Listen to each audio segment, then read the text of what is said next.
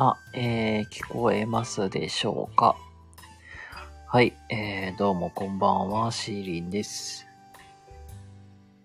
はい、ということで、なんか、この時間ですけど、なんかね、喋り足りんくて、なんかついつい開けました。まあ、そんな感じですけど、ぼのんびりとゆるりとやっていこうかなと思います。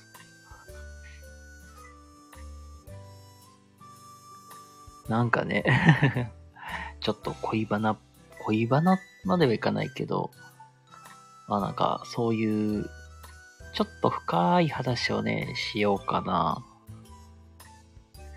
深い話をしようと思います。適当に開いて。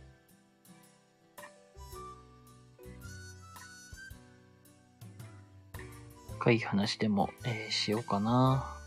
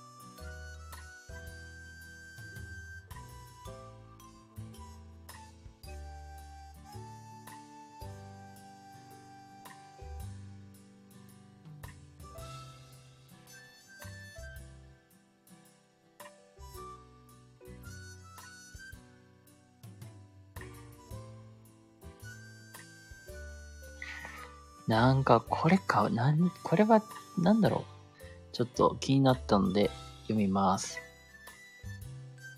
保健室、保健室行き過ぎて出禁になったのですが、保健室行けない、学校休みないから、伝えていたんですが、あまりに気持ち悪くて倒れてしまいました。その入院しました。その時熱が38度近くあり、病の検査で転換持ちってことが分かりました。保健室に行っていれば入院することもなかった気がします。これ学校のせいではないんですか？お金はこっちが負担しなきゃいけないんですか？っていうことで、えーと、そうだなこれは、これ、まあ僕ちょっと専門チックな話になりそうですけども、まあ、話そうかしら。うーん。なんか難しいところだけど、けど、結論なんか2個あって、まず保健室行き過ぎて出禁になったんですがっていうのが、なぜその保健室に行っているのかっていうところ、多分なんか質問者さんが、まあ、ご年齢が、まあ、おいくつかはわからないですけども、まあ、保健室に行くっていうことはさ、まあけど、なんだろう。で、まあなんか結局、まあ気持ち悪くて倒れたっていうことはさ、その集団でいるのがね、な耐えれない、耐えられないかなっていう、そういうなんか特性をお持ちやと思うんですけども、それでもさ、よく頑張ったじゃんっていう。普通だったらさ、なんかもう保健室で、もういき、出禁になりましただったらさ、学校休むけどね、みんな。影響で、行ってる質問者さんすごいよ、本当に。だか多分その、なんか保健室を行ったり来たりする理由が、まあその担任の先生方は分からなかったんでしょうね。まあその、そこに頼るっていうことは、まあ、そこがすごい居心地がいいんだろうなって。まあなんか、何かしらの特性なんかなって。その、なんか、大人数でいる場所が苦手って人もいるし、その、周りの音がすごいしんどいとか、環境的にしんどいんでしょうね、そういう人が多いところとかが。なんかそこをね、きちっとね、理解してあげなきゃ、してあげてあげたらよかったなってのは、これ学校側の落ち度なのかなーって思ったりします。で、まあ、うん、まあ、その気持ち悪くて倒れた、まあこれ二つ目の答えになるんだけど、転換持ちって分かってよかったんですよ。これね、転換持ってるとさ、あの、病院行くと、まあ、行ってわ、検査して判明してよかったんけど、これ転換持ってるって知らんかったら、多分運転免許とか取って、多分でっかい事故起こしてたんですよ、これ。まあ、その転換って、あの脳の、まあそういう、なんていうか病気なんで、一応治療しようと思えばできるんですよ。まあ、服薬であったり、そこである程度改善できるんで、その、早いうちに治療したら、転換は早めになるかなと思うので、まずは、そう、転換、まあこれ転、けどね、まあ転換に関しては早めに直したらいいし、まあけどね、その自分のペースで学校にね、復帰できるように、えー、頑張ってもらえたらなと、頑張ってって言われね、なんか、そう結構大雑把なコメントになっちゃうんですけども、まあこれは質問者さんの最後のさ、これ学校が負担しなきゃいけないですか？に関しては、正直これね、倒れた理由が、転換発作で倒れたのか、まあ、それともなんか学校側の このなんか角に教室へ入れみたいなこの対応に次第なのかなって。まあ、それがまあなんとなく感じますね。これが、まあ答えかなと思います。答えかなっていうか僕の結論です。まあなんか頑張ってくださいとしか言いようがない。それでは、次。まあ行こうかな。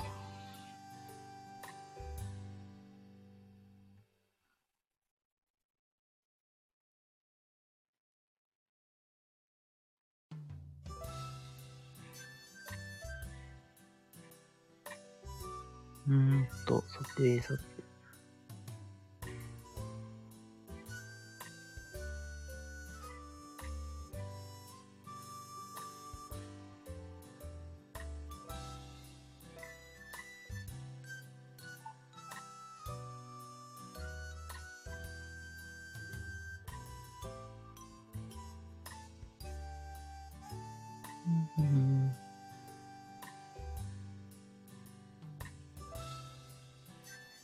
わあ、これ面白い。ドラえもんの道具を一つもらえるなら何をもらう？子供じみっていうような まあ質問ですけども。ドラえもんの道具でか。一つもらえるなら何がいいか。うわー。うーん、あれだね。どこでもドアだね。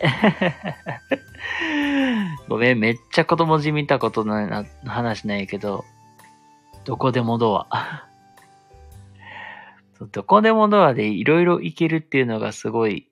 楽しそうっていうのが単純な理由。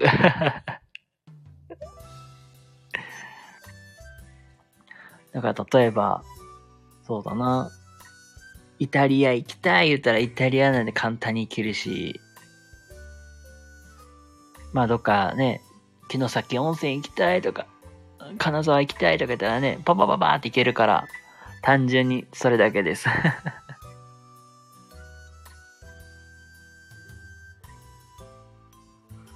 まあね。皆さんやったらね、ドラえもんの道具って欲しいものってかありますかね？なんか、皆さんの意見とか聞きたいなーって って思ったりします。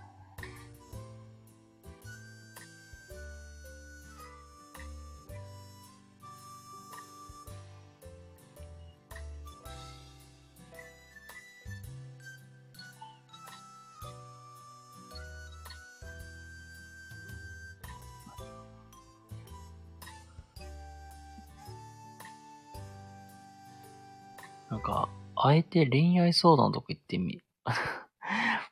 恋愛相談というか、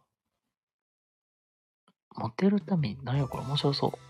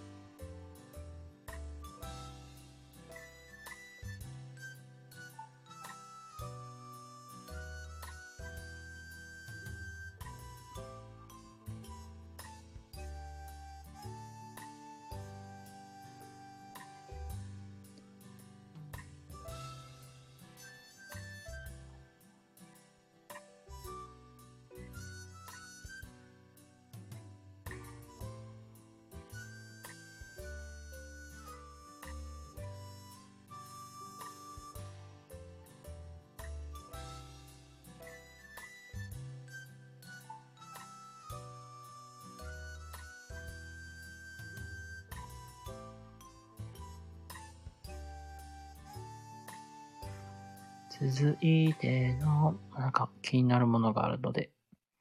行きましょう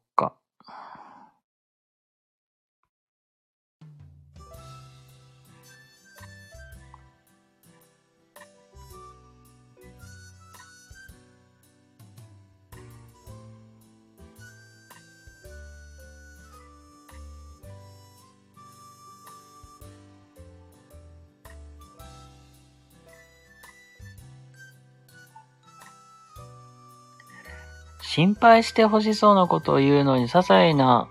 えー、詳細を話さない、いわゆる匂わせ的な発言ばっかりする人が苦手です。気を使おうにもどう気を使ったらいいかわからないし、詳細聞こうとするとごまかすし、こう言うと何がしたいんですか？シンプルに鬱陶しい あ、確かに。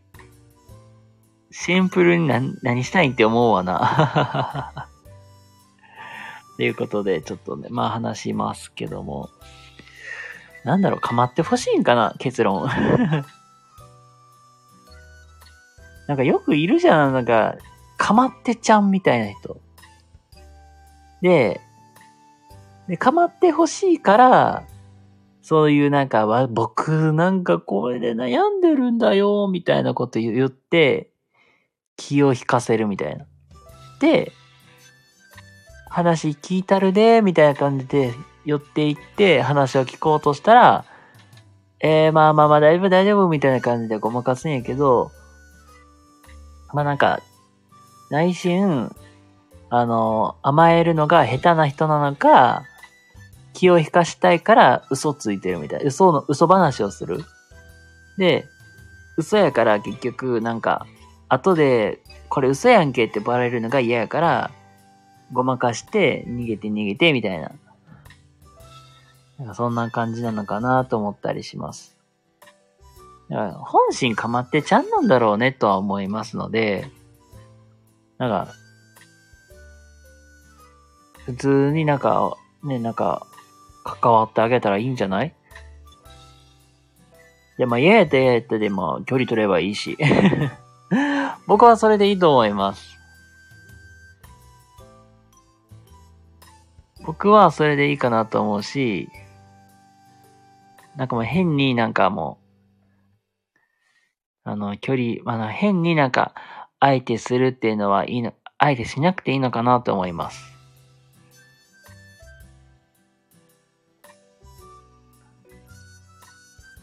僕はそれでいいかなと思ったりしたし、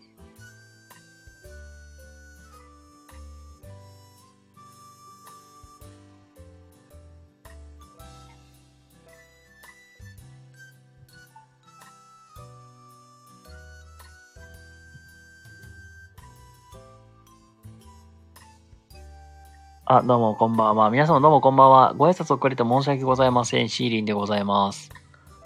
ということで、なんか、のんびりお話しするつもりが、ちょっとしばらく コメントがなかったんで、あの、適当になんか、質問箱の、なんか、掲示板に載っている質問に適当に答えていってるライブをやっていました。さてさて、えー、っと、なんか適当にね、今弾いていってるんやけど、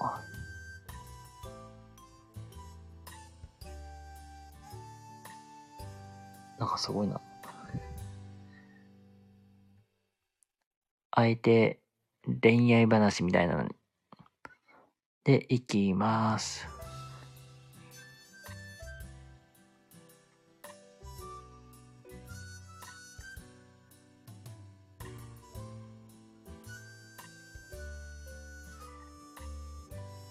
無駄に広告多いな、これ。はい。いきます。下ネタ言わない人間って怖いっていうご質問ですけども、まあ、これ恋愛話のまあ、恋愛相談の話になるんですけども、なんだろう。下ネタ言わない人間怖い？僕的には、なんか怖いとかは思わない？別になんかすごい真面目そうかなっていうイメージはある。これ昔さ、僕高校生ぐらいの時なんやけど、なんか、変な女子グループがいて、ごめんなさい、変だよ女子グループっていう。これ変だっていうすごい言葉がすごい抽象的なんだけど、あの、僕が高校時代なんやけど、高校入学して、してからかな。なんか、まあ、人生で、まあ、唯一の、ま、モテ期みたいな時期で、その時のなんかクラスにいた女の子たちがさ、なんなんか変にさ、もうれ、もうアピールしてくるわけよ。ようわからんけど。そんな、あなた、どんな人ですかっていう、ようわからん女の子からさ、めっちゃ来るわけよ。ダイレクト、ダイレクトアタックっていうか。なんかすごい強引に来るからさ、なんか、それで、なんか一時、なんか陽キャ？陽キャっていうか、キャピキャピしてる女の子ちょっと苦手なんですよ、僕。で、その女の子連中とかが、まあ、なんだろう、下ネタというか、品がないっていう表現がいいんかな。あほんまなんか話す言葉とかもすっごい品がないのよ。僕すっごい、すっげえそれが嫌で、まあ、あとなんか、センスもなんか、え、この人な、何がしたいみたいな。なんか、変なキーホルダーつけてきたりするわけよ。何この人？って結構僕もすげえ実はドン引きしてたんやけど。まあなんか、僕の中ではなんか下ネタをガンガン言う子って、僕は品がないなって感じちゃう。品がないのと、ちょっと陽、陽キャでなんかすごい、うーうるさそうだなーっていう感じはしちゃうんよね。だから下ネタであったりとかそういうの言わない子って、下心っていうのはそんなないし、これお男男性でもよく言えると思うんやけど、下心であったりとか、そういうとこがあんまり見えないし、でも真面目そうだなっていう感じはするんちゃうんかなって僕は思います。なので僕はそういう系の、えー女性はすごいタイプです。タイプですっていうか、接していく上では付き合いやすいかなって思います。なんかそこまでがめつくないように感じるんで、僕はそういう女性がすごい接しやすいかなっていうところでございます。すいません、なんか、これ聞いてた女性陣、なんか気を悪くしたらすいません、ほんまに。それでは、よいしょ。続いて、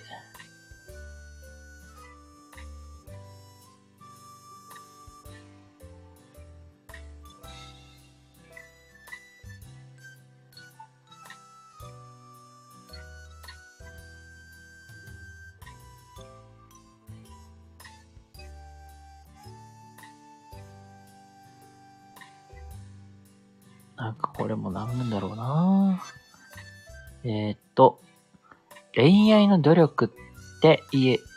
例えばどういうのを教えてっていうとこなんで、まあ自分磨きみたいなとこかな。まあ自分磨きのところで言うと、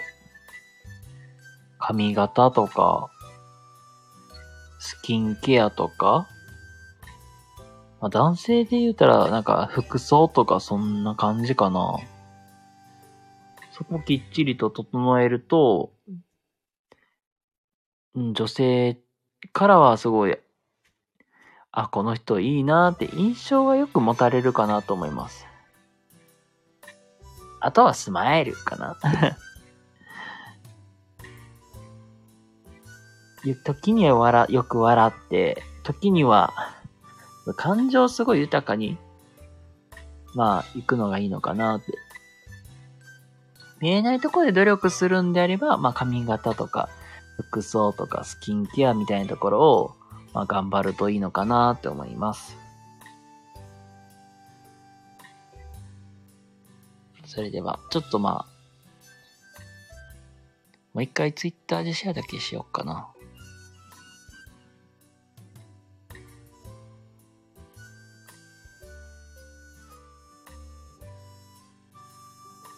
それでは、他にもなんか質問がないか、行ってみましょうと。よいしょ。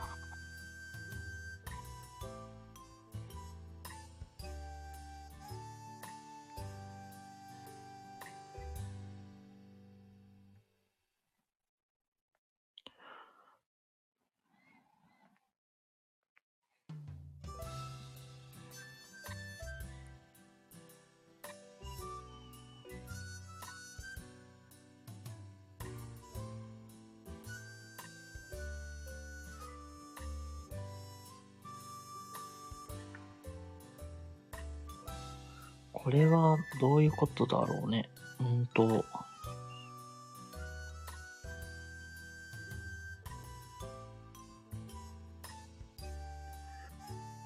えー、バイトではなく派遣の営業です。会社に身も心も捧げろ。会社のために体で営業出てこいと言われました。給料安いし営業だから残業は少ないけど、そんなことできません。給料今の4倍あれば体で営業で。やっちゃダメだよ、これ。枕、枕営業じゃん、それ。っていう、まあ、とこで、えー、結論お話しすると、一応ね、これ、派遣、派遣であれば、あのー派遣の担当の営業マンに、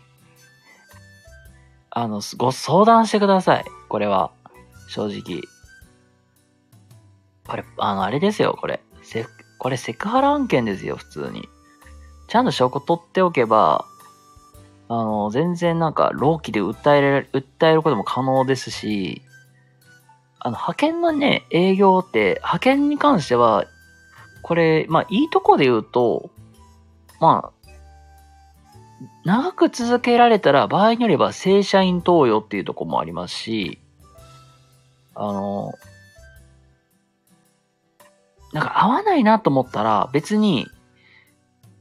派遣先変えてもらえます、結論。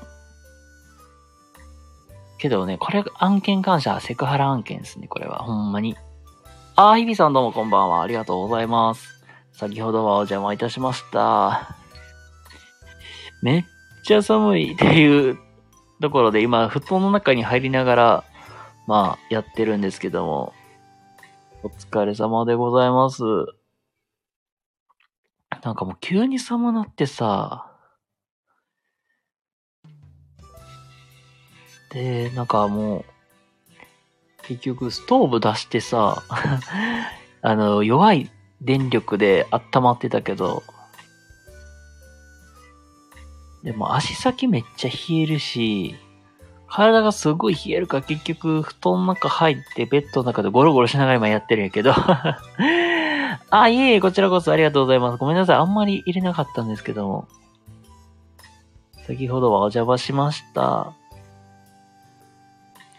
なんか東北の方とかでも結構雪降ってるんですか？どうなんだろうめちゃくちゃ寒ないですか？今日。もう本当にここもう昨日もそうやし今日も。雨降ったせいもあるかもしれんけど、めっちゃ寒いんですけど。山沿い、あ、山沿い雪？ええー、めっちゃさ、えー、え、これ、なんかスタッドレスとかのそんなん、なんかやってます？結構急じゃないですか、ほんまに。なんか先月まではさ、なんか夏日みたいな日が多かったりしたけど、急に冷えるし、もうなんか寒いわ、言いながら、なんかブルブル震え、震えながら、なんか布団の中入ってるけど、体温計でさ、体温を測ったらさ、これ僕、異常に体温低くてさ、34.3とかし出るんよ。き体温計でほんまにガチで体温測ったらさ、34.3とかさ、体が冷え切ってるのよ また35点、まあ、なんぼとかやったらさ、まだね、ちょっと体温低い人なんかだと思われるけど、異常に体温が低いのよ。めっちゃ足足先が冷えるわけよね。あ、明日タイヤ変えるんだ。いやーもうほんとなんか、雪積もってたら大変ですよね、もう。まあ多分ね、まあ今自分の住んでるとこはね、そういうことはないんやとは思うけど、おそらくガンガンに冷えるのかなーって思ったりします。もう嫌だよ、そういうの、ほんまに。寒いし。もう寒かったら俺多分もう布団から出れないかもしれない、明日。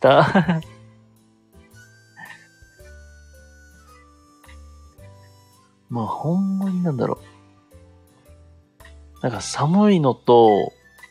まあ、天気がどんよりしてるっていうのもあって、めっちゃもう昨日もそうやけど、今日もさ、めっちゃメンタル下がってんのよ なんのなんかなんも前触れなくもうぐっ、ガガガって下がっていってるわけよね。なんか、これできんかったらどうしようみたいな どうしよう、どうしようみたいな。あーね、あったかいはポジティブで寒いはネガティブってある。ねえ、なんか、なんかま、ほんまこの2、3ヶ月はもうそんな感じよ、もう。なんか、寒いからネガティブっていうのもあるし、まあ、気圧が低いっていうのもあるかもしれんけど、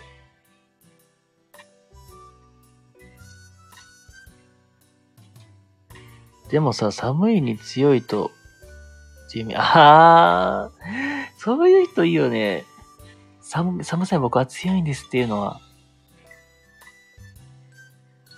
忘れなく、それこそもうなんか、暑がりの人とか羨ましいね。昔とかよくおるじゃん、なんか。冬でも半袖半パンで学校に通うやつとか。ああいう人すげえなと思ったりします。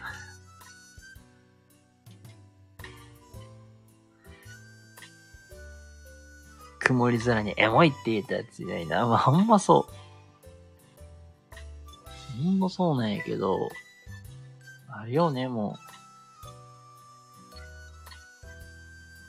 う。自分もさ、ほんま寒がりやから、な、夏場はさ、あ、暑いなーって言いながら働けるけどさ、冬は冬でめっちゃ寒いわ、言いながら、凍えながらさ、働くからさ、さもう無理よ、もう。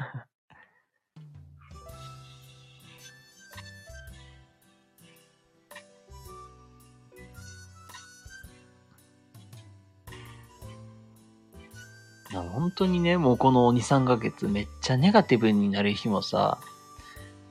多いんやけどさ、まあ寒さに似たい。ほんとそう。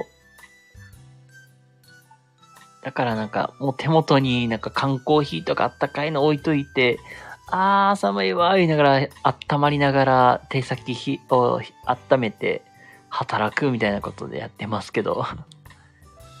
もうほんとね、ここの2、この2ヶ月くらいって、もうなんか、すごいテンションが、テンションもせえし、モチベーションもまあなんか下がってたりすることも多いんやけど、なんやろうな、もう本当に、多分、多分、まあ多分、まあ多分じゃないけど、みんなさ、なんかこん、まあ僕今26やけどさ、なんかね、もう結婚してるとか、もう結婚して、もう子供、子供がいます、みたいな。そういう人めっちゃ多くなってきたなってもうつ、常々感じるわけよ。まあ、僕の、僕らの代だと27とかやけど、なんか子供、まあ子供がもうなんか3歳くらいですとか、もうなんかそういう人めっがさ、まあちらほらおんねんけど、まあもう場合によってはもう結婚入籍しましたって人もおって、みんなすげえなと思うわけよ。まあすげえなまあすげえなってっていうよりは、まあ羨ましく感じるわけよね。で、なんかみんな、なんでそんな結婚できるんとか思ってさ。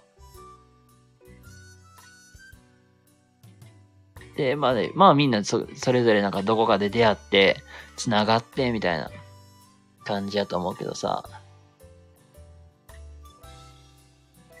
まあなんだろう、そ、まあそういうとこで羨ましいなって感じる部分もあるし、で、まあその反面なんか自分の中では、なんかネガティブ要素しかないっていうか、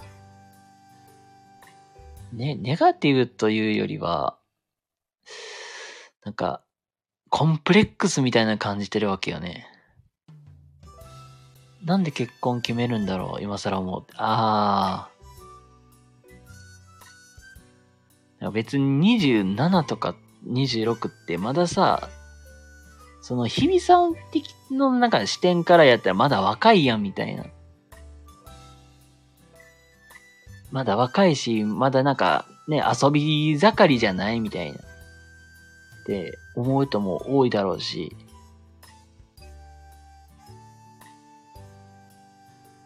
で、まあなんだろう。まだ20代でもさ、もう収入なんてそこそこもこれくらいやってもね、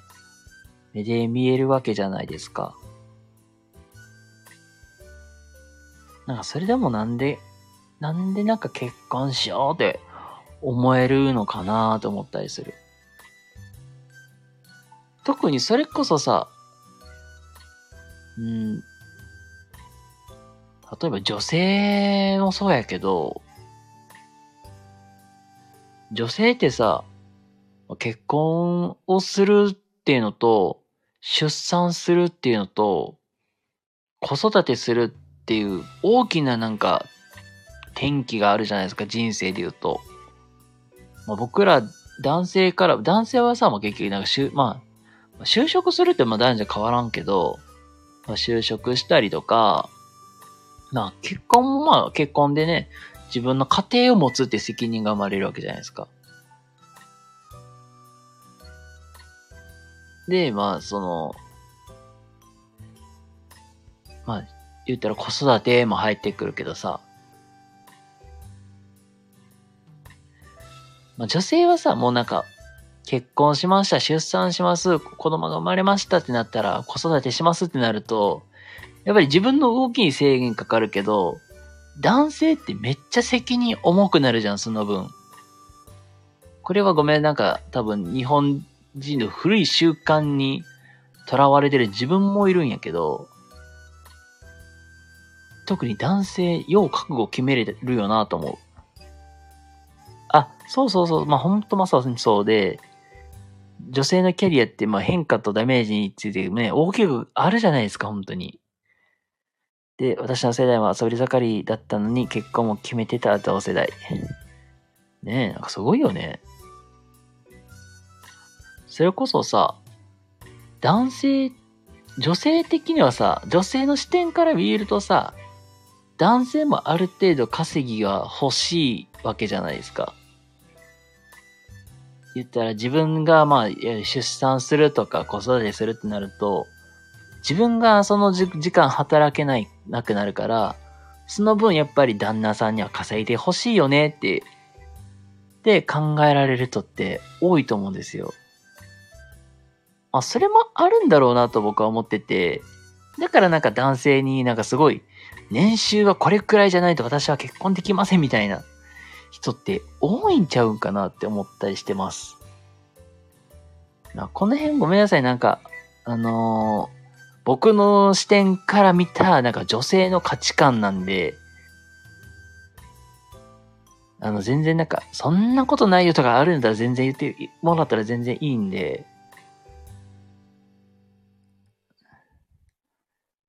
なんだろう。全然そんなことないよっていうのもう言ってもらえたらいいんですけど、ごめんなさい、なんか、それでなんかご無礼になってしまったら申し訳ないですけど、私の世代はいよいよ、女性は結婚しても働くし、子供、あー、まあ、いますよね。まあ、結婚してもなんか、うん、ね、昔はさ、ことぶき大社みたいな感じで結婚したらもうなんか、その家庭に入るみたいなはあったけど、今はね、共働きやし、あ、産休育休ね、うん。あまあ、産休育休取って、まあ、復帰してまたガンガン働くみたいなね。うん、なるほどね。まあ、います。確かにね、いますよね。けどまあ、まあ、制度的にはさ、ね、まだ幼いお子さんがいる場合、2歳までやったかな。で、時短勤務もできるし、まあその辺の制度も整ってる会社もありますよね、本当に。で、保育、で、でなって、保育所に預けるのが大変みたいなのもあったりしますし。結構なんか、自分の知り合いもそうやったけど、保育所探しめっちゃ大変だったっていうの話よく聞くんですよ。あの、補活っていうんかな。あの、生まれる前からほい、うちの子保育園どこに預けようみたいな。あ、えー、ててさんどうもこんばんは。ありがとうございます。左目リハビリ中って書いてあるんで。あら、なんか手術されたんですか？よかったら、ゆっくりしていってください。えー、テーマ的には、なんか、子育て大変だよねって話と、男性って責任重たくなるよね、みたいな、そんな話をしておりました。ね、保育園探すの大変だよねって、本当になんか、探すの大変ってよく言いますし、あ、手術したんだ。あ、大、あ、そうだったんですね。で、今はリハビリ中ということなんでね。あの、ね、む無理しないで、そして、あの、まあ、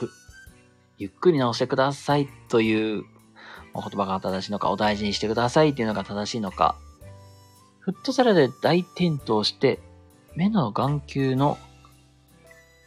あ、え、え、えー、え、痛そう、大、え、大丈夫ですか？痛そう。リハビリはなかったけど、まあ、ただ、ただただな、の、慣れるのを待ってる。ああ。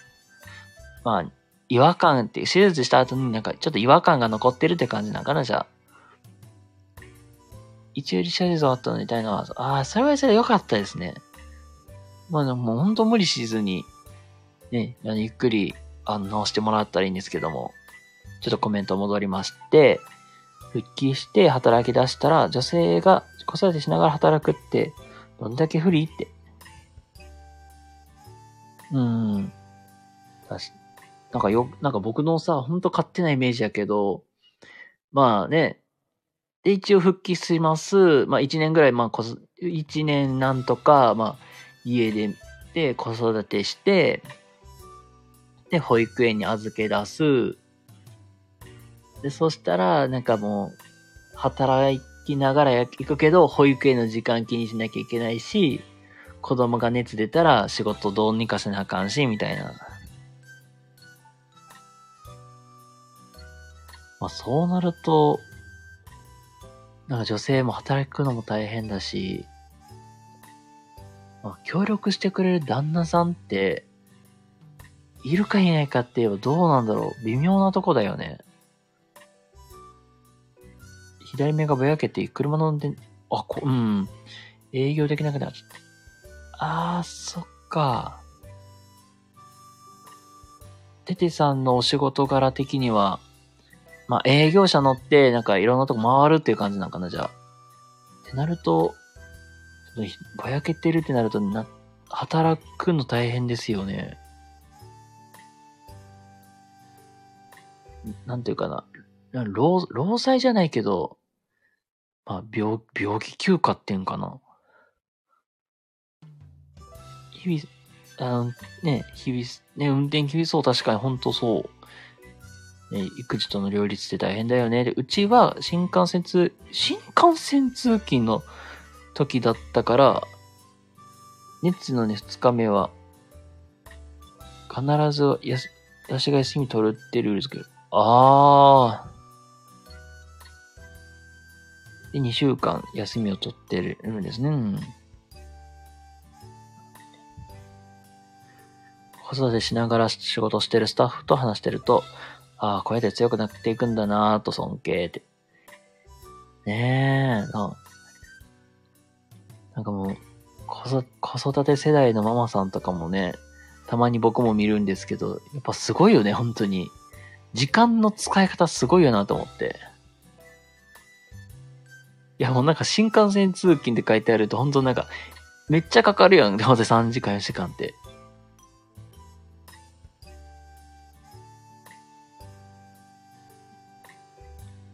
それ確か呼び出す、なんかね、た呼び出されて、迎えに行って、ってね、なるとね、大変ですし、日々は両方を頑張れないから、うん、子育て時代は、あ、専業主婦、あー、まあ、なるほどね。毎日二刀流は無理よねって。うん。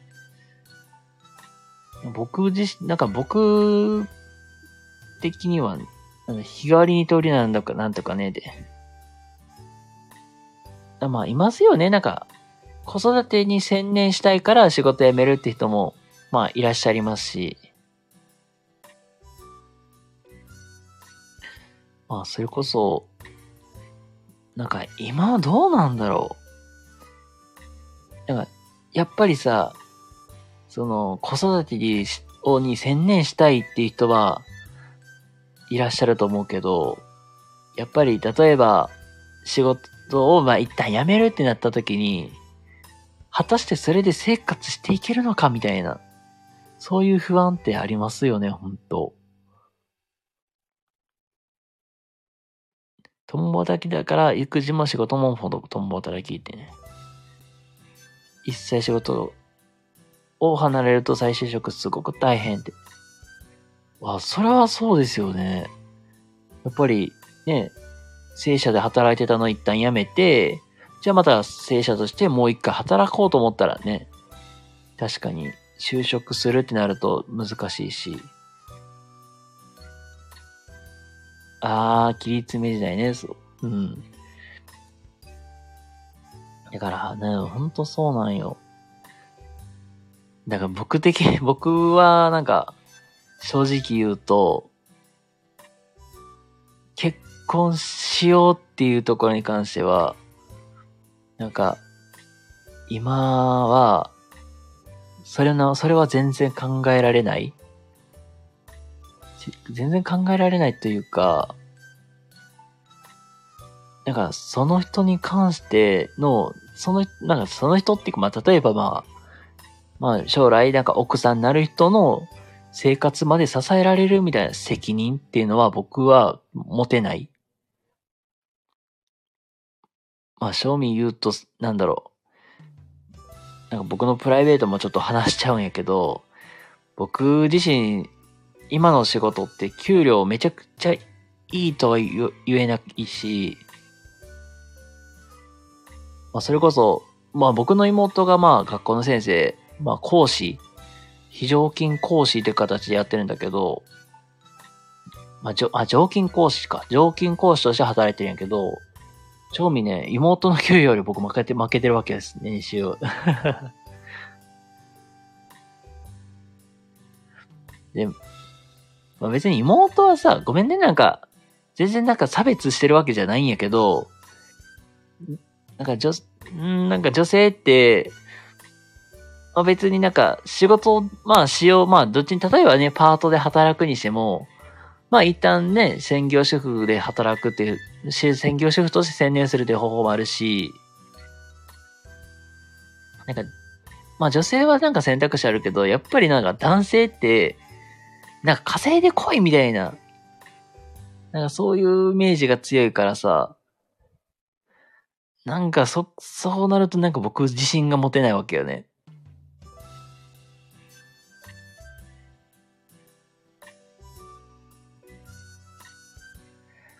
なんか自分自身もなんか、その、ね、責任取られへんし、まあ、なんか僕のほんとちっぽけなプライドになっちゃうけど、嫁さんより稼いでこない旦那みたいなのも嫌だし、みたいな。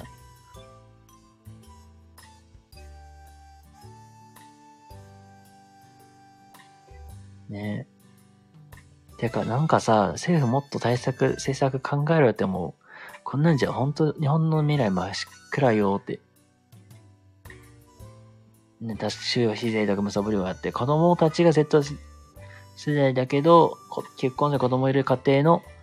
世帯主になるイメージが湧かないって。ああ、もう、それほんとめっちゃ当たってる。入社してからの手取り増えてる実感がないってほんとそうなんやけどさ。なんていうかな。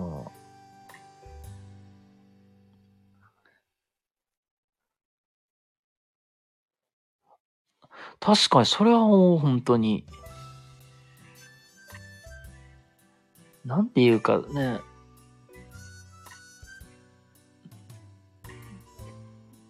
僕はなんかがん、なんか僕はがん、なんか頑張ってるってなんか自分でなんか自己満というか、なんかこうやって堂々と、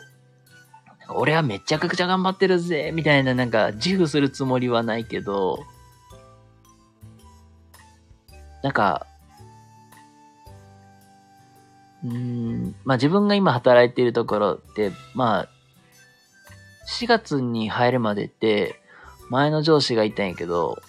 僕と前の上司の、まあ、給料でなんか2倍近く差があったわけよ 上司の方が2倍近くもらってるわけよね。で、その分、その割かし、割には、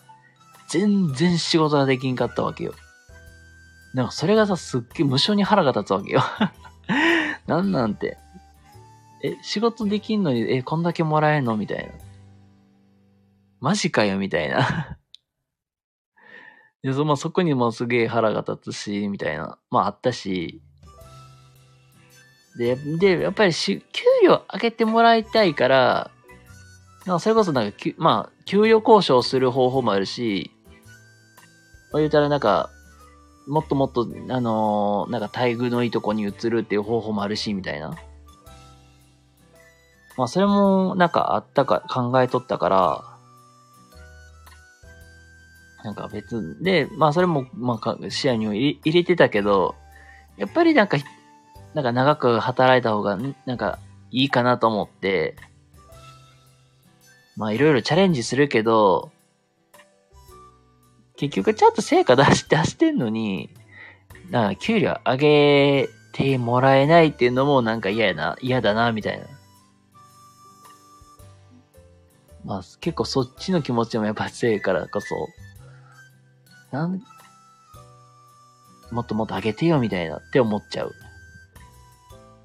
あの給料で家庭を一緒に、あ、あ、そうそうそう、ほんとその、その通り、その通り。そう、テテさんのこのコメントの通りで、僕のほん、なんかち、もらってる給料で、じゃあ、じゃあ家庭を支えましょう言ったら無理やし、みたいな。自分が今もらってる、も自分が今生活してるだけでも精一杯やし、みたいな。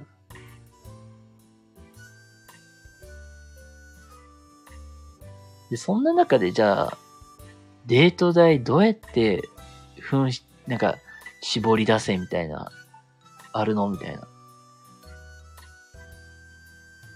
なんか結局、なんかね、よくあるじゃん。なんか男性が全ておごれよみたいな。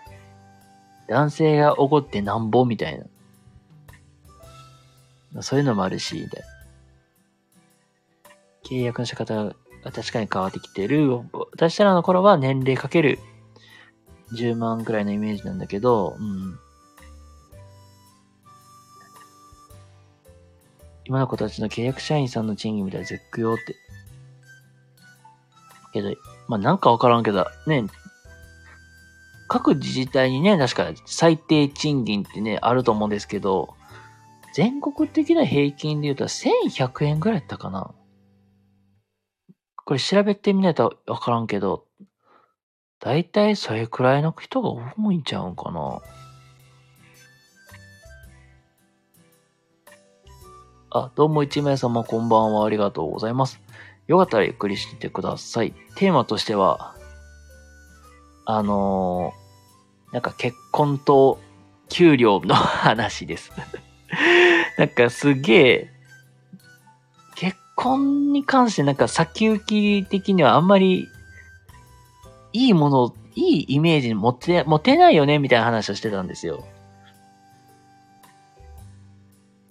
特に僕らって、給料そんなもら、僕の場合は、給料的には、なんかぶっちゃけ言う、まあ、ぶっちゃけね、言うと僕、手取りで言うと20万切ってます、結論。で、じゃあそれでさ、じゃあ、旦那さんになって、じゃあ家庭持ちましょう。無理です、みたいな話なんですよ。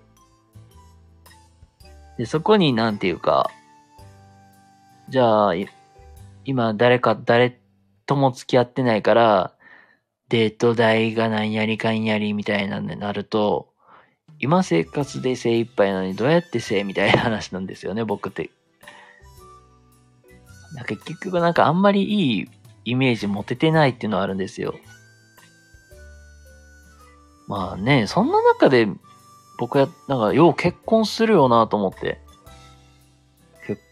その給料も、給料もなんかさほど俺らと変わらんのに、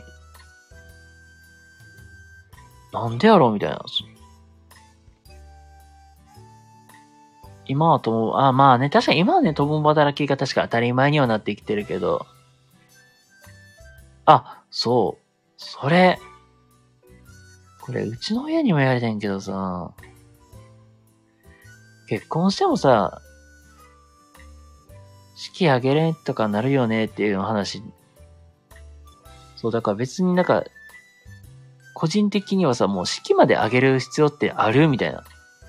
まあ、僕ね、親戚の結婚式って2回出てるけどさ、なんか、披露宴もさ、すごい盛大にはやってるんやけど、なんか準備とかお金とかめっちゃかかってるって話聞いて、でも、なんだ、なんかそこまでする、するくらいやったら全然結婚式あげ、あげれるメリットってないよねみたいな。結局いろんな人呼んで、巻き込んで、みたいな。で、そんだけお金かかるくらいやったら、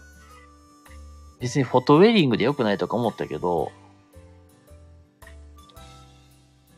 それで、なんかじゃあ、別にフォトウェディングで良くないと親に言ったら、この親御さんがどう思われるかわからんわよ、みたいに言われて、そんな向こうの親御さんの話は知らねえよ、思いながらさ、さあ、その、ね、向こうの親御さんもなんか、それはさすがに、に、まあ、俺自分に娘預けるわけだから、やっぱり、ちゃんとしてほしいんちゃうんっていうか、そんな言われたわけでさ。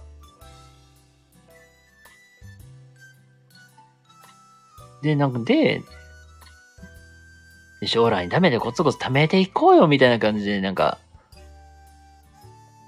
親、親親と、なんか、親、まあなんか、僕自身がそこまでお金の管理めっちゃ得意、得意な方じゃないから、まあ親と一緒に管理してるわけなんですけど、ちょっとね、この年でも情けない話ですけども、コツコツ貯めていってるけどさ、え、貯めて何、何のためになるんもってさ、まあ、た、ため、食べてさ、越したことはないけど、じゃあ実際にじゃあ披露宴あげます。費用で300万とか400万くらいかかりますって。え、じゃあ何、何、何年食べたいみたいな っていう感じなんですよ。ねフォトウェディング魔法みたいに高いけどねって。え、フォトウェディングだけで50万もすんの？ってこと？式場の司会者も仕事なくなって大変みたい。ああ。あ、そうなんだ。まあ、そりゃね、もうなんかもう、そんなの、何百万もするくらいやったらね、それはフォトウェディングの方がいいよね、みたいになるし。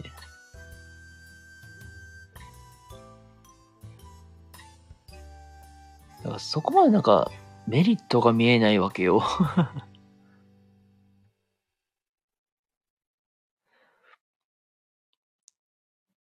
まあ実際自分、まあ、自分の給料だけでは多分もう生活できひんし、みたいな。まあ、だから結局、まあ、あの、まあ、共働きっていう選択肢にはなるけど、まあ、共働きって言ってもさ、もう結局、なんかこれは僕、本当に僕の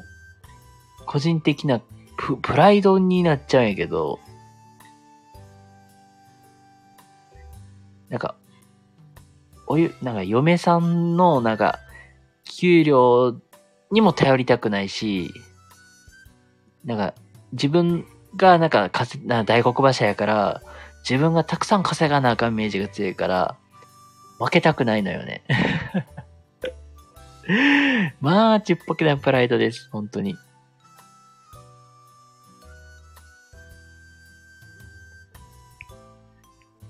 まあ、それもあるからさ、やっぱり、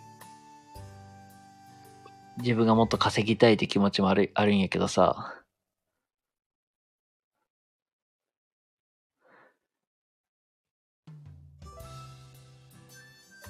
うちが結婚式代一人で振ったすごいな。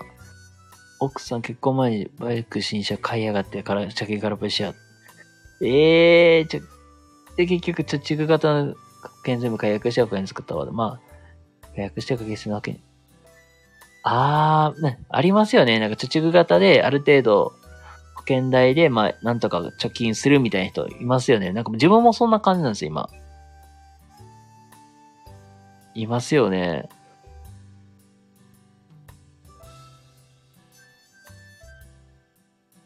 まあ、ほんとそんな感じでね。保険と月々コツコツ貯めてるみたいな感じで今やってますけども、まあなんせね、なんか、もう本当なんか自分、本当自分のちっぽけなプライドなんですよ、もう。嫁さんの給与よりももらっときたいみたいな。っていう、なんかほんまちっぽけなプライドもあるし、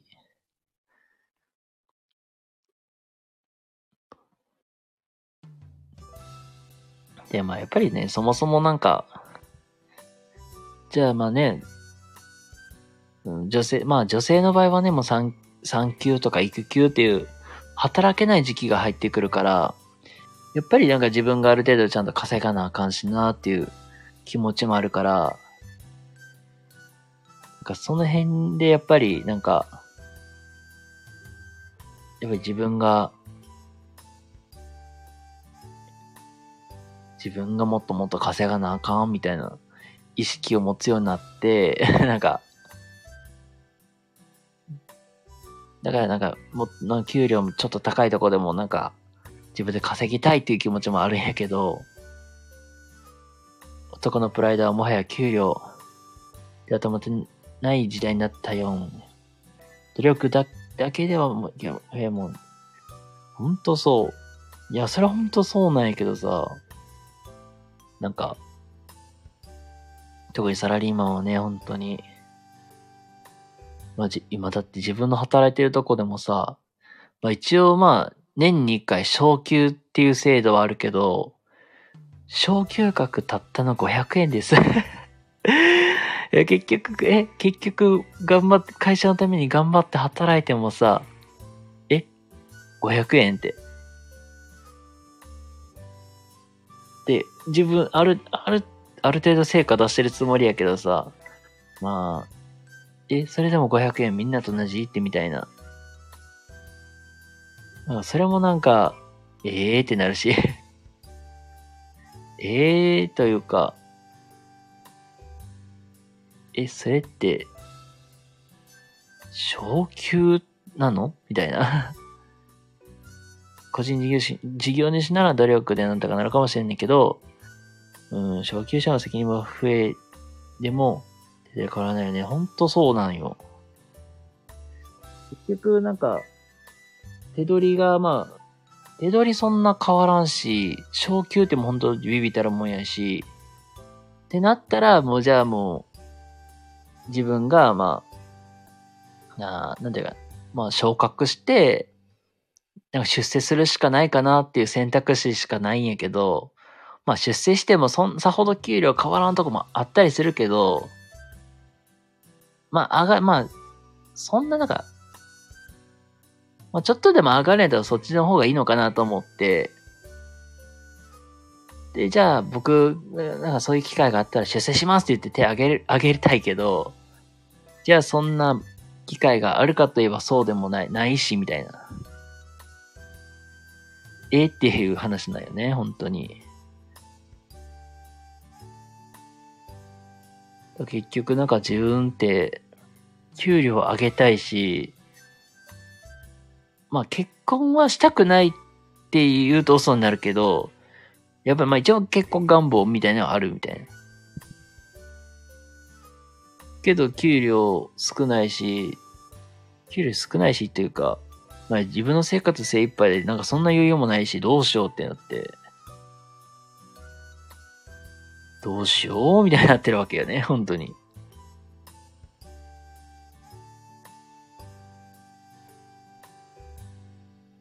で、も、や、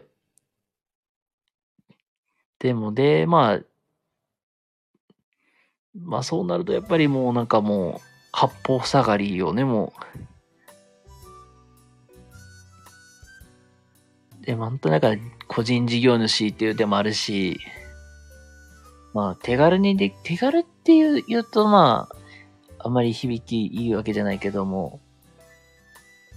まあ、例えば兼業とか副業という形で、別のお仕事をするっていう方法をなんか作って、まあ自分で稼ぐ手段を作るっていうのもあんねんけども、なんか場合によってはね、会社さんによっては、まだまだこの文化、副業文化に関してうるさく言うとこもあるし、みたいな。これ自分の会社がほんとまさにそんな感じで、え、じゃあどうやって給料増やせばいいのに話なんよ、ほんと。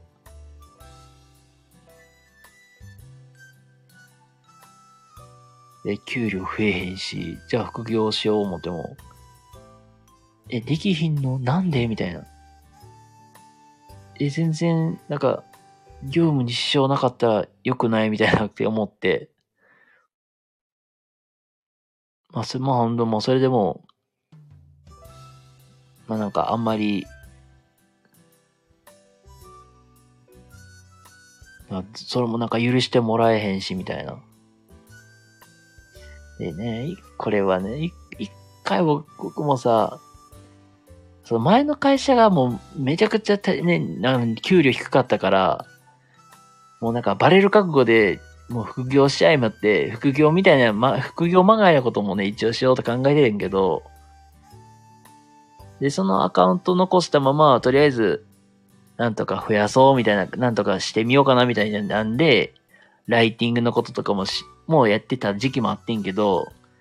もうそれが、なんか、なんかなんか変なところが流れ出て、会社からすっげえ釘刺されて、まあ、まあ言うたらめっちゃい、めっちゃ怒られたってやつですよ。何？就業規則で禁止って書いてるよねみたいな。いや、だったらじゃあ給料増やしてくださいって話なんやけど。同日データ入力のバイトでも探そうかなとか。あー、なんか最初なんかそ、なんかそんな感じの方からしようかな思ったけど、結局そうなると、給料二重取りしてるから、やっぱりなんか本業バレる、本業にもバレるわけよ。だからもうなんか自分で、まあなんか、なんか事業所得、事業所得って言ったらいいかな。まあ一応なんか業務委託みたいな感じで、まあ、ベストは業務委託っていう形で、保険料とか、それ抜き、それで、みんなにさ、一応給料って、保険、社会保険料引かれてるのと住民税引いてる状態でもらってるから、それを引かれる前の、言ったら、額でもらうのよ。で、後で税金関係自分でやってから、あの、自分でやって確定申告出せば問題ないんやけど、アルバイトで、なんか例えば、かい、で、か雇用って形で働くと、給料二重取りで、やっぱりバレちゃうんで、で、副業って、副業でするんであれば、まあ自分でやって、ある程度管理できるような方法がいいという感じなんですよ。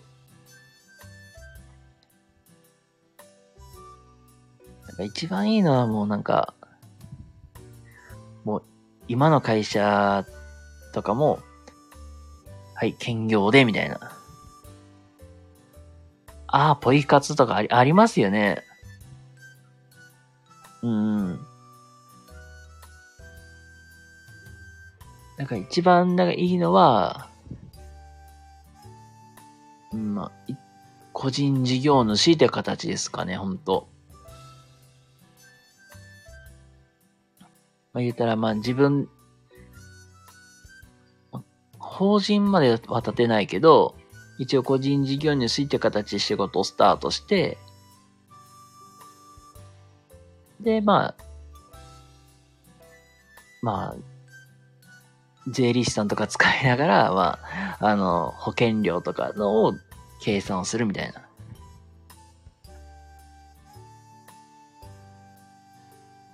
そっちがいいのかなとか。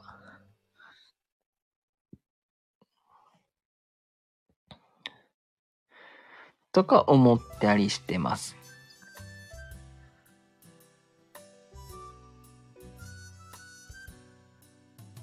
でも本当なんか今の働き方が本当実はすっごく嫌で本当に。なんか副業はな、副業というか、兼業で何かするっていうことでも、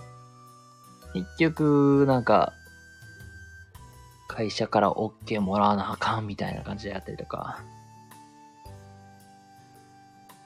あ、ほんなんかほんとそんなに感じに近いね。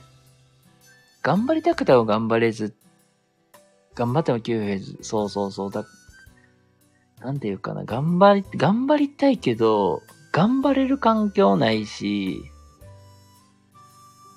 なんか、ぬるま湯って言ったらいいかな。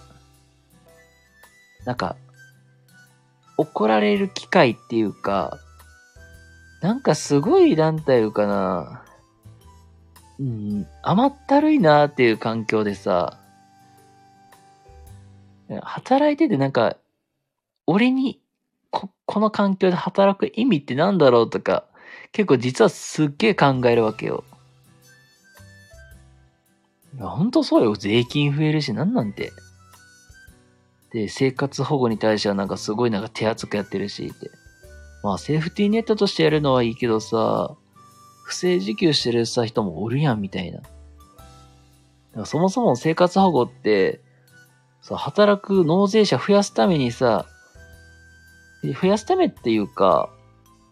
まあ、増やすのも目的だし、働いてもらえるように促すのが仕事なんだから、なんでせえへんの思って。なんかすげえ腹立つってこともあるんやけど、まあね。結局税金増えるし、結局税金増えたら増えたで結局手取り減るし、これも実際だって、税金増えた分なんか手取り減ってるんで僕、ほんまに。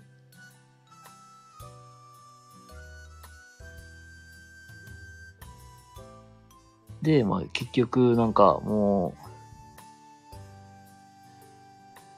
頑張りたく、なんか頑張る環境もないし、が環境もないし、なんか評価してしてもらえるわけでもないし、なんかチャンス、チャンスでチャンスも来ないし、みたいな。え、なんか、だ、で、なんか自分がここで頑張る意味って何だろうっていう。自自分で頑張る分には絶対限界はあるなと思ってて。まあ、言ったらさ、テストでもさ、そうやけどさ、本番のテストして自分が、なんか、学年で何位におるって、で、わかるからこそ、なんか頑張れるわけじゃないですか、なんか。これ、じゃあ他人と比べちゃってるわけやけど、あ、自分は今こ、こんだけのとこにいて、なんか模試の方がわかりやすいかな。自分が今の点数でこ、こんだけあって、じゃあこの大学に入る、まあ判定として A 判定もらってるとか、B 判定なんだって。で、わかるけど、今の環境で結局、あこんだけ頑張りました。じゃあ、なんかこんだけやってみました。けど、なんか、え自分の立ち位置っていうか、え頑張ってもど、どんだけ、どんな評価もらってんだろうみたいな。そういうなんか疑問もあるし、みたいな。で、まあなんか結局自分がこの一年頑張った分なんか、ほんまに成長してんのかなってそれがすごい目に見えないからこそわからないし、みたいな。すごいなんか、目に見えへんからわからないっていう部分もあるし、じゃあ、なんか、じゃあ成果出すために、あ、やっぱりいろいろするわけよね、本当集客の面で新しい人を増やすみたいな営業活動みたいなことしてみてんけど、まあ、増えたよ、ちゃんと。増え、増えたというか、まあ、結構その、ここは、そこはすごい、まあ、頑張ってんけど、で、おかげで、だって、収入20万とか30万ぐらい増えて、じゃあこれ万々歳だ、みたいな。やけどその分なんか評価してもらえるかって言えば、評価ってしてもらってないし、まあそれ、まあ、てか、なんか違う人に仕事ふ、まあその言うたら、その仕事を振ってるから、結局なんか、え？あれ？俺の仕事じゃなかったっけ？みたいな。え、なんで？みたいな。本当に、俺成果出してんのになんで違う人がやってんの？みたいな。やっぱり、あれじゃ成果出へんかったかな？みたいな。結局、なんか、いや、プロ野球で言えば、代打として成績残せへんかったら、お前は代打として出る資格ねえ、みたいなの突きつけられたようなもんやからさ、あ、俺って、俺ってそこまで評価してもらってないんだな、みたいな。じゃあなんか、そこで働く意味ってなくない？みたいな。え、じゃあそんな、じゃあ結局、じゃあもう、え、じゃあ、え、結局、そん、え、俺ってそんな評価なんだ、で、え、だったら、なんかここで長く働く意味ないよね、みたいになって。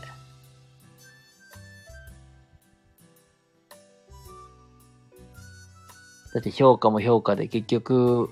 さほどしてへんおばちゃんがなんか、さほど、さほどしてない、してないって言う言うとなんか語弊が生まれるけど、僕の中では結局成果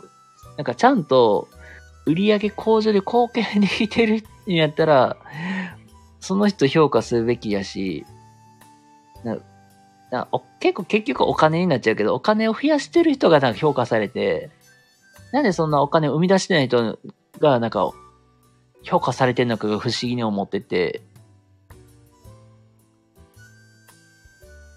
結局、お金を生み出した張本人が評価されずになんでみんなと同じ評価なんですか？みたいな。で、結局またなんか、チラシをまあ配るんやけど、そのチラシのデザインを僕しとってんけど、それで新しい人を一人契約して、なんかそのつながりでまた紹介で一人契約して、結局、事業所の売り上げ自体60万ぐらい増やしてんのよ、僕。前年度に比べたら60万ぐらいアップさせてるから、それはそれで、よし、まあなんか、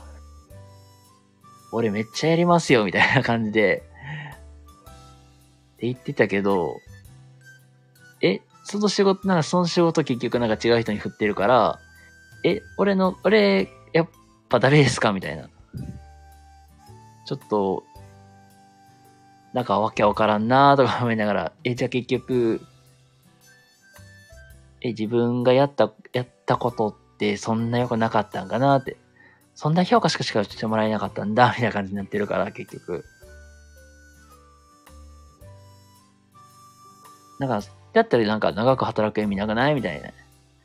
ったらちゃんと評価してもらえるとこで働いたらいいかなと思って。でし、あ、これ言われるんよね、出馬しますかって。政治家になるつもりはない。ほんまに。で、ほんとなんか、結局なんか働く意味ってなんだろうって思って。なんか別になんか子供のために僕は働いてるわけではないし、まあね、なんかそれ、まあ子供のためにというか、子供のためだけに働いてるわけじゃないから、まあ自分も働いて、まあ幸せになったらなりたいなってのはあるし、で、それでなんかなんか問題解決したらいいしなって思ってるし、で、それでまあ子供たちも成長見れたらね、ダブル、ダブルでやったーってなってるけど、結局なんか、え、俺は、俺ってどんな評価な？みたいな。なんか結局若造だからな、若造だから、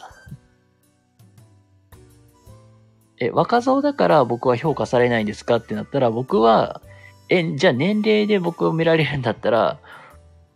年齢、年齢、若い、若いからどうせ何も知らないし何もできないでしょって言われるくらいやったら、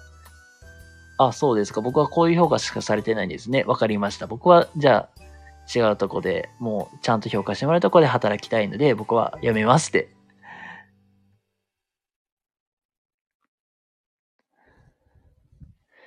僕は辞めますって言って、俺は辞めるつもりやし。まあもう、言うていうかもう、今の会社辞めるつもりなんやけどね、本当に。僕は。もうほんま。まあ、まあ、そのために今転職活動頑張ってるからさ。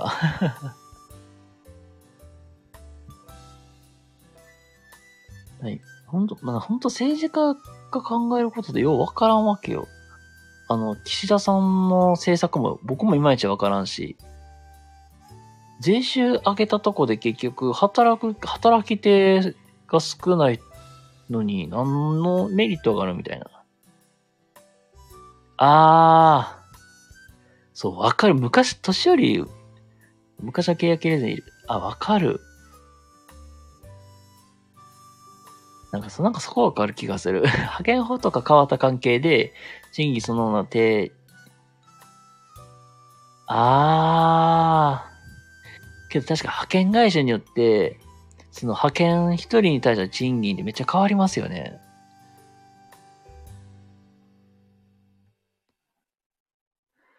そうだからか、例えばフィリ、今やったらフィリピンとか、ベトナムから来る人とか結構多いよね、ほんと。で、実際にそこで訓練、なんかそこで実、なんか実際に日本で生活に慣れてもらうために訓練したりとか、ビザ、ビザの確認したりとかね、しながらね、働いてもらってるしね。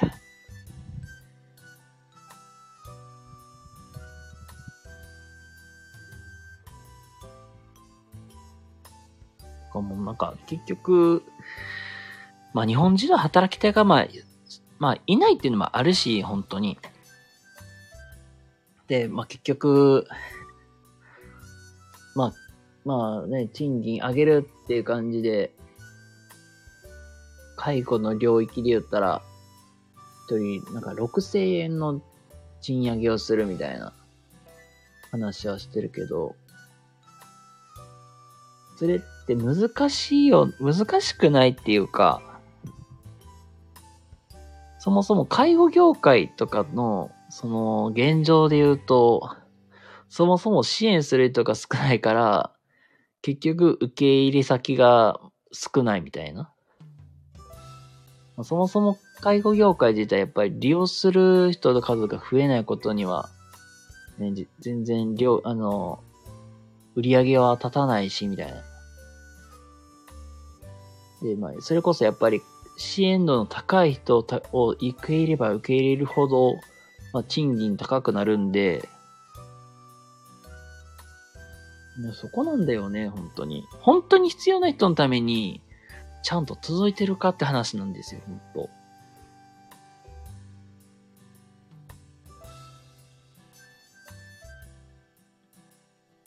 だから、だから結局なんかもういろいろ聞いてるとさ、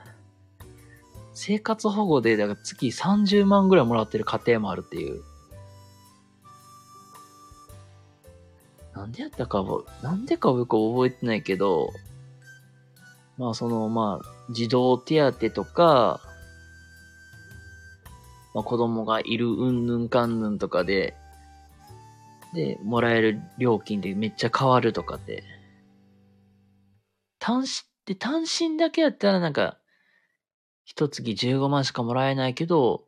子供がいたりして、かつなんかいろんな制度使うと、月30万とか50万とかザラにもらえるよとか聞くと、なんじゃそりゃってなる、なるよね、ほんと。じゃあ、ほんまになんか生活保護って、え、そんな制度でいいん？って思って。それで税金が効いていくのもなと思って、尺になんか、なんかなんだろう。え、もっともっとなんか労働者に還元してよっていうまあ思う部分はあります、本当に。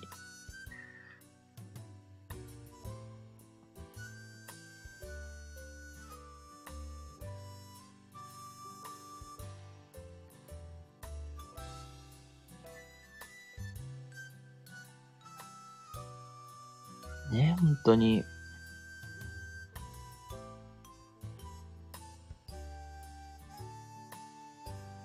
まあ、なんだろうなもう。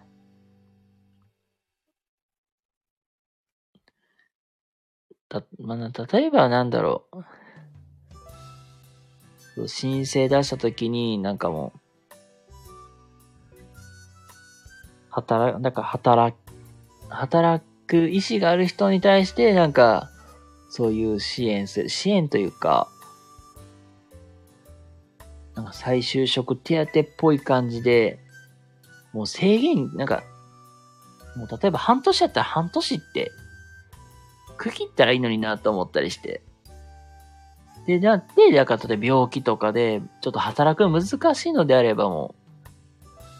う、まあそういう人に関しては治って、治るまでは、働か、働かなくてもいいよでもいいし、僕は。とりあえず働く人を増やさないことに意味なくないって。そう。結局報われない働き方で誰も幸せになれないし、そうそう、ほんまそう。みんな日本からいなくなっちゃうよ。だから、だから結局ワーホリで、オーストラリアに行く人も増えてきてるわけやし、オーストラリアとかね、外国で働く人も増えてきてるわけやし、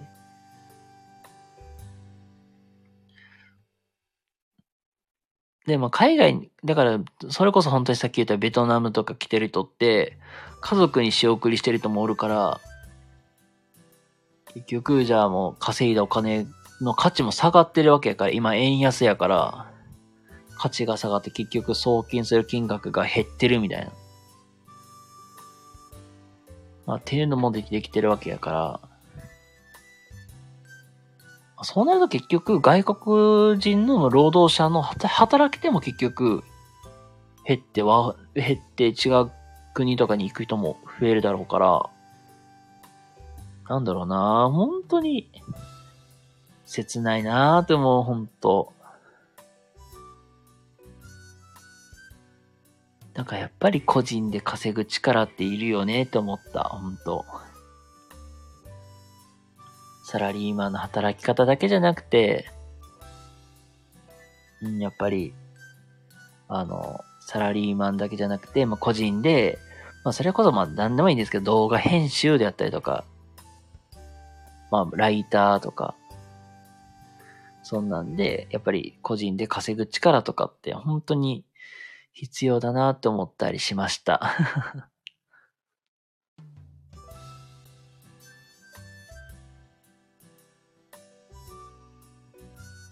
結構、なんかもう皆さん、本当なんかいろいろ、なんかごめんなさい、愚痴っちゃってますけども、お許しください、本当に。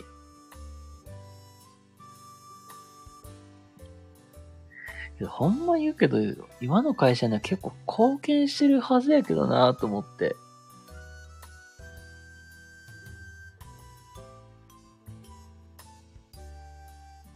いや、ほんとそんな国にしちゃったんよね。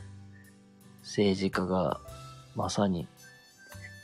結局、ね、結局岸田さんを選んだのって元を正せば結局僕、ね、元を正せばね、僕たち国民に原因があるわけやし、まあ、なんか政治に興味がない若者たちが多いとか言うけど、そうじゃなくて、意外と実は、年寄りたちがダメにしてることって多かったりするし。あ、本当そう、中小企業賃金上げれない。本当そうそう。本当それ。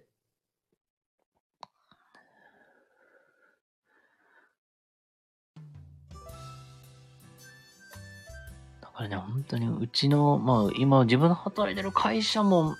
まあどちらかといえば、言えば中小企業よりやし、まあ、年々昇給してますよって言言ってるけども、昇給額、昇給額もまあなんか、ええって思う部分もあるし、けどね、ほんとね、貢献してるけどな、なんでだろうみたいな。結構いろんな面の問題に関しては結構僕もいろいろ手を貸してるはずやけどなーってまあね。上がってもね、引かれる分は確かに増えます、本当に。だからね、まあびっくりされるけど、まあ1000万まで僕欲しいとは思ってはないけど、まあ、ある程度そこそこは欲しいよね、と思う。それこそ、なんかもうね、ほんと、ちょっとね、ほんとこの数ヶ月、なんか、婚活の動画とか見るわけよ。結婚相談所の人たちが、なんか、そういう男性に、こういう、なこういうの目指すとモテますよ、みたいな、話すわけよ。婚活系の動画とか見るけど、結局なんだろう。もう、ごめんなさい、本当に。世のリス、女性リスナーさん、ごめんなさい。ほんまに、あの怒られる覚悟で言うんですけど、結局、なんか中身、もう中身いいし、外見がまあ、良くても、結局、お金ですごいみんな見るよねっていう のはすごく感じてて、な多分ね、なんか、全まあ、身長とか、ルックスがいいなとか、あ、お仕事こんなことしてるんだ。あ、じゃあお金こんだけ持てそう、みたいな。で、すごい見られるだろうなと思って。だからそれを思うとなんか女性って怖いなと思ったりするし。なんか、結局、なん400万くらいってあったかな？平均が400何歩とかで、結構、求めてる、女性でも求めてる金額って、女性陣がまあ男性に求める年収で言ったら500万くらいとかって、よく言うから、まあ、そ500万かって。なかなか600万まで稼げるともそんな数いないのに。500万か、みたいな ああ、けど、Z、Z 世代とかでも入ってる業界にもよりますね。あの、不動産とかはバッチバチ、不動産とか生命保険とかに関しては、バッチバチにもらえてるん違います？普通に。あの、それこそ例えば、ま、オープンかクローズかわからんけど、まあ、なんちゃらハウスっていう不動産業、不動産会社があるんですけど、あそこなんて、新卒でだってそれくらいもらえますもん、本当に。で、ああ、ほんとそんな感じです。本当にそんな感じ。あの、成果加算、インセンティブで収入を得たりとかしてるとこでもあるんで、基本、まあ、契約もらいました。ってなったら、ボーナスで一人なんぼとか。まあ結構そもそも売るものの単価が高いから、まあそういう仕組みにはなってるんやけど、このなんちゃらハウスなんてすごいゴリッゴリにすごい儲かってますし、次のノルマが達成できるかできないか、わか、微妙やなっていう時に関しては、あの、家を買ってない社員がいましたら、その社員に無理やり買わすという 謎の業界の習慣があるっていうので、もうまあびっくりしてます 怖い、怖くない？会社に貢献するためにお前家帰って言われるって、どん、どんな会社なんて思う？よ。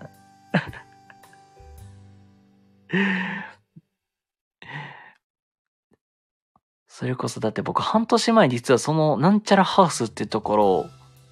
になんか興味本位で、あの、なんかエントリー出したら、秒で電話かかってきて、なんか今日の何時からでも行きしましょうよって言われて、え、え、え、そもそも、え、書類出さなあかんのに、そんななしでやるのって、この人たちやばない思って。この人たちやばないと思って、あ、もう結構ですって言ってやめてんけど。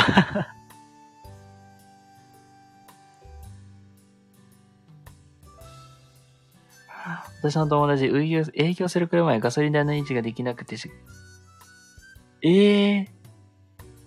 ー、な、なんか、結局営業者とかも、なんかそういうガソリン代も自分は、自腹切れっていう感じなんですか？ええー、それもそれで困る。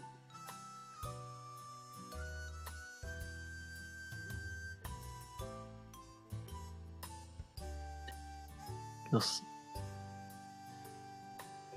ええーうわだからそうなったらなんか、け、なんかそうなったらめっちゃケチるかもしれない 自転車で行くとか 場合によっては電車でバスで行くみたいな。あ、それもそれですごいきついよね。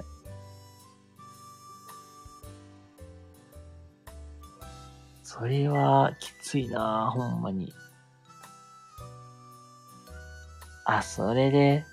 いやもうそれ絶対仕事できひんわ、そうなったら。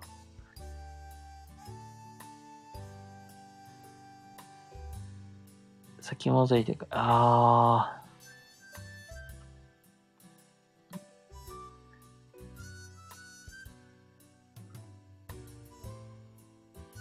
ー。でも結局もうなんかね、まあ前の会社も、僕の前の会社も、あれなんですよ、じ、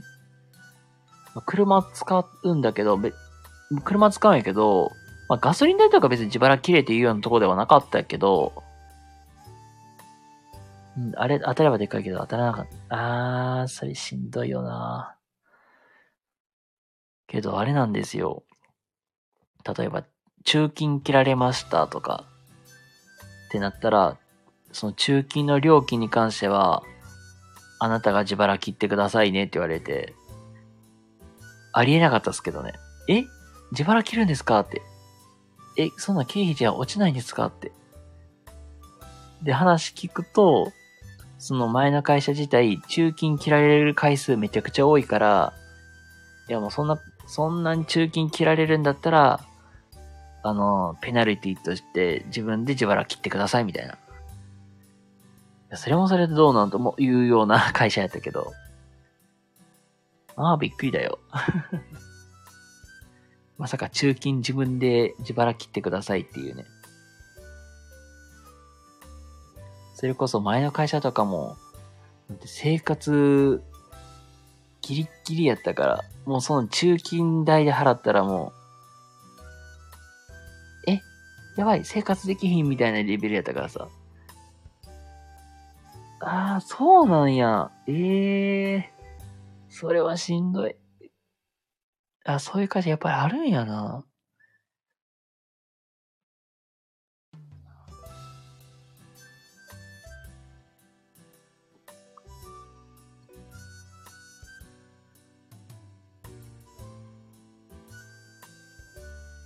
ああ、そう。だからコインパーキングにね、止めたら、そこ本当に、うちの会社も、まあ、そこはちゃんと経費で落としてくれるから、それはそれで、あ、ちゃんと経費で落ちるにはよかったって、で、進んでるけど、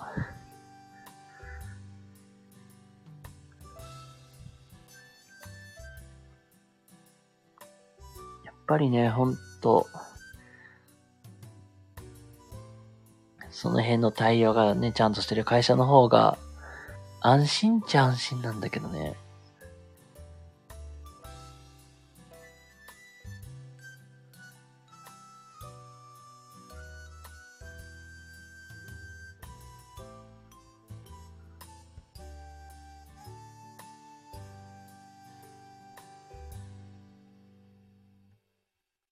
もう今はもう今で、まあ、うん、まあ次の、まあ今は、今はもうなんか次の会社どこにしようかなって向けて、今動いてるけど、次の会社が、まあ決まったら、また決まったってまたね、なんか、皆さんにご報告しようかなと思いますけど、まあね、次の会社がどういうところになるか、まあ、わからないですけども、まあ、コツコツのんびりと頑張っていこうかなって、って思います。まあ、ということで、まあね、すいません。夜もまあ遅い時間ですけどもね、最後までお付き合いいただきありがとうございます。そして僕の変なダラダラダラダラとした愚痴まで聞いてもらってほんとすいません。お疲れ様です。ありがとうございます。ということで、明日、まあ明日っていうかもう月曜日も頑張っていきましょう。それでは、おやすみなさいませ。バイバイ。こちらこそありがとうございます。